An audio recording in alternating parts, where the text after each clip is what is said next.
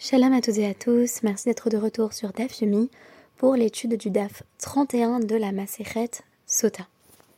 C'est aujourd'hui l'occasion pour moi de vous présenter l'un de mes midrashim préférés. J'ajouterai à ce sujet que c'est un midrash qui me sied bien. En tant que femme enceinte de 5 mois, ce midrash se penche sur des préoccupations qui sont celles de beaucoup de femmes qui attendent un enfant, et notamment qu'est-ce que l'enfant que je porte est capable de percevoir, notamment du monde extérieur. Qu'est-ce qui transparaît dans son petit monde aquatique. La référence du jour est donc Naître, qui est un livre didactique assez classique, avec notamment des photographies de Lennart Nilsson, qui nous présente justement tout le processus de la grossesse de l'intérieur à travers ce microcosme du fœtus. Pour en savoir plus à ce sujet, je vous invite à écouter ou réécouter notre épisode 316 qui était également consacré à ce livre. De toute façon, c'est un livre auquel je reviens euh, à l'occasion euh, de chaque grossesse puisque ça permet de, se reposer euh, des questions similaires et je le retrouve toujours avec plaisir chez mes beaux-parents qui me l'ont fait connaître. Je vais commencer par récapituler certains des acquis, notamment sur la fin du DAF 30. Il s'agissait, dans l'une des rares drachotes de Rabbi Akiva, euh, sur une question purement agadique, de savoir comment la Shira avait-elle été entonnée euh, par le peuple. Bien entendu, la question est la suivante. Comment se peut-il que tout à coup les Hébreux, au sortir de la mer des régions, lorsqu'ils ont constaté qu'ils étaient sains et saufs et que leurs ennemis avaient été engloutis, comment se fait-il, disais-je donc, qu'ils aient chanté le même chant, tous ensemble, simultanément? Plusieurs éléments d'explication, donc, pour colorer de réalisme euh, cet événement, ce partage autour d'un chant, nous avions bien entendu l'interprétation de Rabbi Akiva qui nous disait, eh bien, c'est Moshe qui a récité euh, toute la Shira, et le peuple euh, récitait les débuts de versets comme pour s'acquitter de son obligation. En ce sens, Moshe serait vraiment un dirigeant classique, un rôle de responsable, euh, voire d'enseignant, dont le peuple ne ferait en quelque sorte qu'annonner ou répéter les leçons, ce qui, vous le verrez à travers mon analyse du DAF 30, reflète pour moi la méthode d'interprétation et de lecture de Rabbi Akiva de manière générale et une grande fidélité au texte qui se traduit de façon peut-être paradoxale par une infinie créativité dans l'acte herméneutique qui permet l'incessante réinterprétation du texte à partir de chacun de ces petits éléments de sens. La deuxième réponse qui était donnée, c'était celle de Rabbi Eliezer, le fils de Rabbi Yossé qui nous disait en réalité le peuple répétait comme si Moshe était un katan, c'était une métaphore, une comparaison qui, qui, avait de quoi surprendre, un katan qui récite le Hallel, évidemment, là encore, chant de gloire, de louange à Hachem, et tout le peuple récitait euh, donc après lui, phrase par phrase. Donc cette fois-ci, c'est finalement le peuple qui doit véritablement s'acquitter de son obligation de louer Hachem, tandis que Moshe serait presque situé, en tout cas alariquement, à un niveau d'obligation inférieur. En d'autres termes, il est médiateur, il permet au peuple de s'acquitter de son obligation, mais le peuple est pleinement actif dans ce processus. Et enfin, pour Rabbi Nehemia, on avait un exemple encore plus signifiant de l'investissement du peuple, puisque on comparait cette récitation de la Shira à un sofer, donc dont je faisais l'équivalent, si vous voulez, du chalier Tibour, quelqu'un qui est très instruit, qui mène la prière, et qui à un moment donné va lancer le schéma, mais tout le monde dit en chœur le schéma, c'est notamment d'ailleurs le cas euh, dans notre Keila, dans notre synagogue. Euh, c'est le chat qui lance, et puis on va réciter euh, tous ensemble. Et donc cela présupposait d'ailleurs une sorte de simultanéité quasi prophétique dans laquelle le peuple entier se joindrait à Moshe. Alors on a toujours cette initiative bien entendu du leader, mais en même temps euh, tout le peuple est parfaitement impliqué et investi dans cette récitation. Et on peut imaginer quelque chose qui pourrait ressembler euh, aux, grandes chorales telles que Kululam, où on va tous ensemble euh, se mettre à entonner euh, le même chant et où cela donne un résultat des plus harmonieux. Et je faisais remarquer à travers un article très intéressant sur le site My Jewish Learning que les trois réponses euh, présupposent un degré d'activité toujours plus fort, c'est-à-dire que on va d'un peuple assez passif qui répète quelques euh, débuts de euh, de versets ou début de chapitres à un peuple qui véritablement est pleinement euh, partie prenante dans cette révélation et fait montre d'une certaine un certain savoir prophétique en entonnant toute la Shira en chœur. Et la continuité directe de ce midrash, c'est mais qui a entonné la Shira? Est-ce que c'était euh, une entreprise véritablement collective? Il y a une autre question euh, que j'évoque souvent dans mes livrets Torah euh, sur Aishlar, à savoir est-ce que les femmes font partie du premier Hallel, puisqu'on nous dit que Myriam fait en sorte qu'elles en entonnent un second. Donc pourquoi est-ce que les femmes répètent? Est-ce qu'elles faisaient partie du peuple la première fois? Ce n'est pas la question qui va m'intéresser aujourd'hui. Ce qui va m'intéresser aujourd'hui, c'est l'implication présupposée ici des enfants. Donc, on nous dit au nom cette fois-ci de Rabbi Yosef Lili Bisha, chez Alo Israël Minhayam. Donc, au moment où ils, se sont littéralement élevés euh, de la mer, donc lorsqu'ils ont émergé de la mer des joncs, ils ont porté leurs yeux sur le fait de dire un poème. Donc, il leur est venu à l'esprit la nécessité de chanter ce poème. Et comment euh, l'ont-ils récité? Là encore une métaphore très parlante. On nous dit euh, Olal mutal al birke imo, vetinok yonek mishade imo. Kevan sherawet ashrina. Olal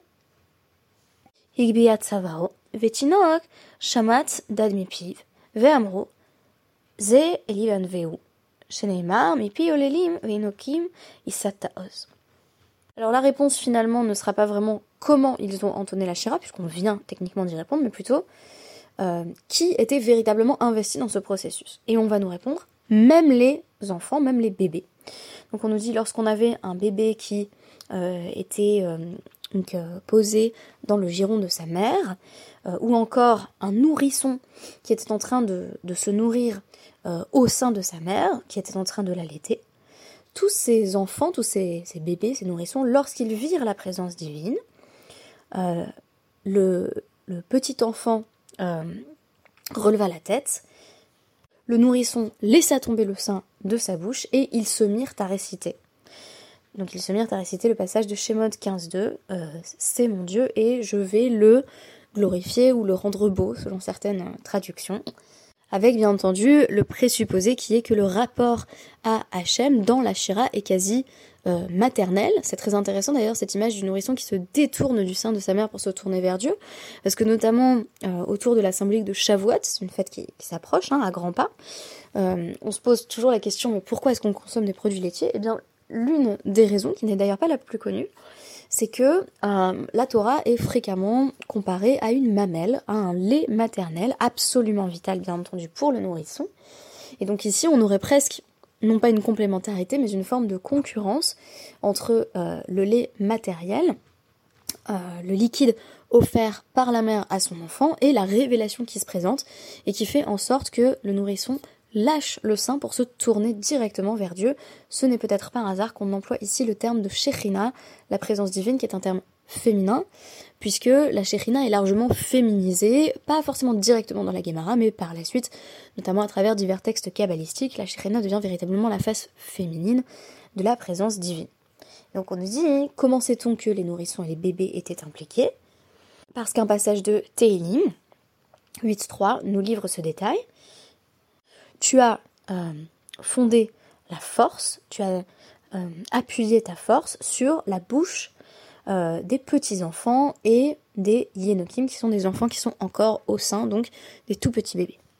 Mais si on entend encore la question de départ dans son sens originel, à savoir Ketsad, comment ont-ils chanté Il faudrait voir au-delà de la littéralité de cette image d'ailleurs très belle, à savoir même les enfants même euh, les bébés et les nourrissons étaient impliqués dans la Shira, pour euh, estimer que ce Ketsad est une métaphore du peuple. La réponse en fait c'est comment avons-nous chanté, nous les Hébreux, comment le peuple a-t-il chanté la Shira?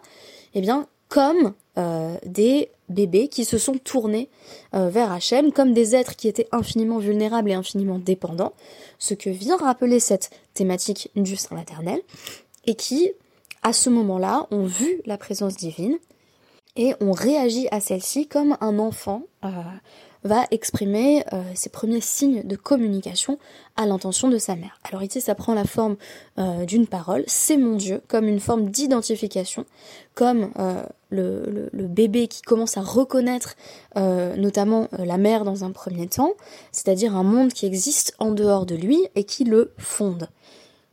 Donc on a en même temps une métaphore de la vulnérabilité absolue, de la dépendance à ce sein maternel dont je disais qu'il était également une image de la Torah, mais aussi à travers l'enfant qui lâche le sein en disant Voici mon Dieu, c'est-à-dire je reconnais une extériorité en dehors de moi et c'est maintenant mon rôle de la glorifier.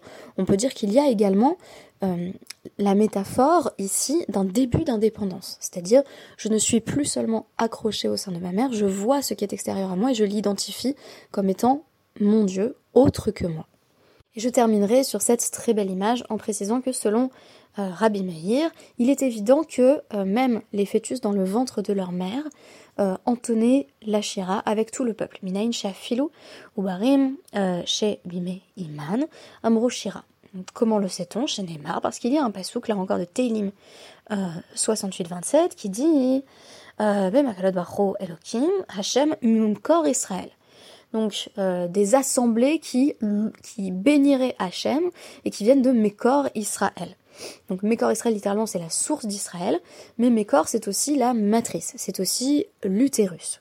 Et donc on a, euh, là encore, une forme de euh, rapport très féminisé euh, au divin, puisqu'on vient de mentionner le sein maternel auquel la, Torah allait désormais servir de substitut, du moins la présence divine, cette shérina, cette immanence qui en même temps marque une dépendance et en même temps ouvre sur la possibilité de reconnaître un autre que soi et donc une forme d'indépendance. Et en même temps, corps Israël, euh, c'est aussi la, présence matricielle de Dieu. Et donc, quelque chose qui se rapproche à une, d'une longue gestation. Bien entendu, nous avons de, nombreux commentaires qui mettent en avant euh, ce passage à travers le Midbar, le désert, comme une gestation dans ce qu'on pourrait appeler l'utérus divin. Donc nous sommes encore, d'ailleurs si vous voulez, dans une sorte de vie euh, qui est une vie qui, rappelle la vie intra-utérine.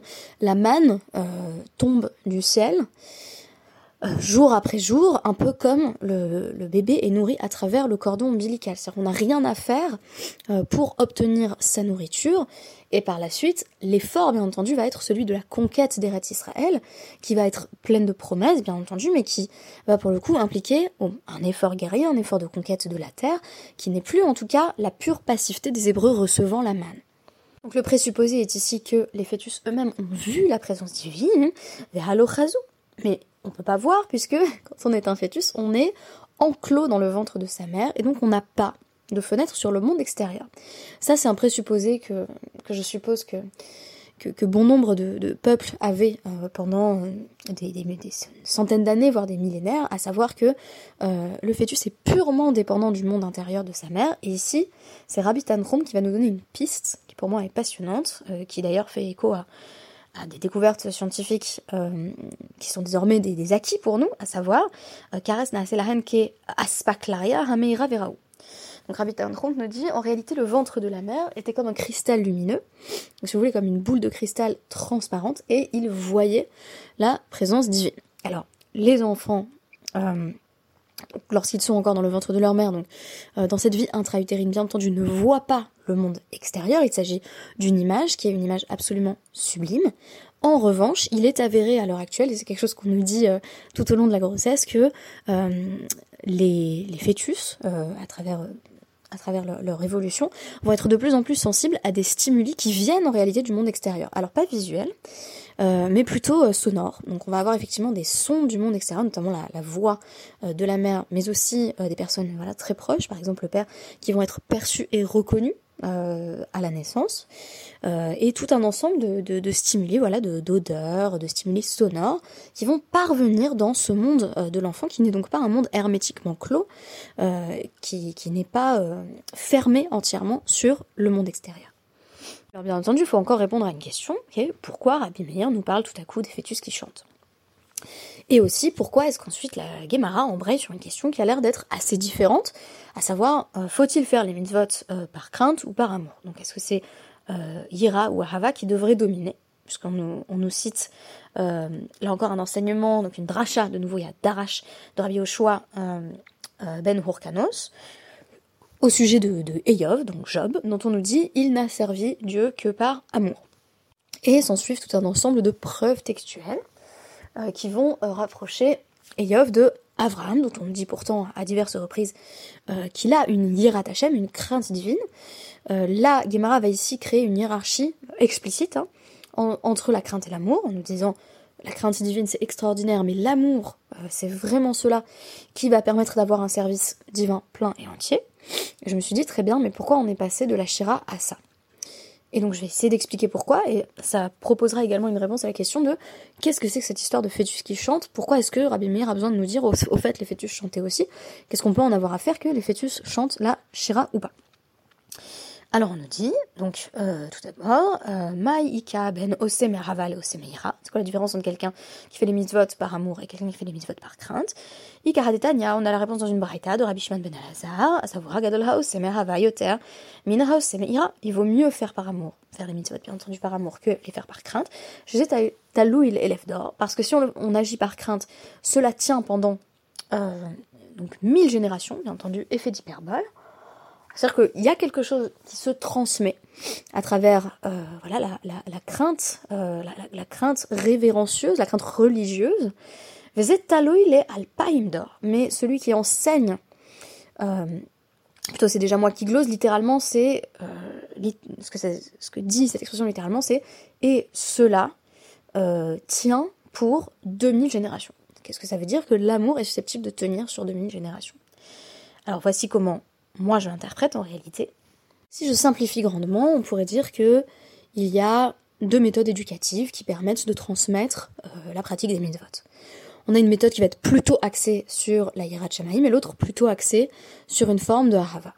Dire que euh, moi par exemple, quand j'ai découvert que euh, donc j'avais la partie orthodoxe de ma famille qui faisait Shabbat, il me disait voilà c'est très grave de ne pas faire Shabbat, on, peut être vraiment puni. Et euh, je disais, mais, quelle est la punition? Donc je posais cette question à ma famille orthodoxe, j'étais encore toute petite, donc pas du tout euh, juive pratiquante. Je disais, mais alors, est-ce que si vous transgressez Shabbat, il y a un éclair qui tombe du ciel et vous mourrez? Donc ils avaient rigolé en disant, pas du tout, pas du tout.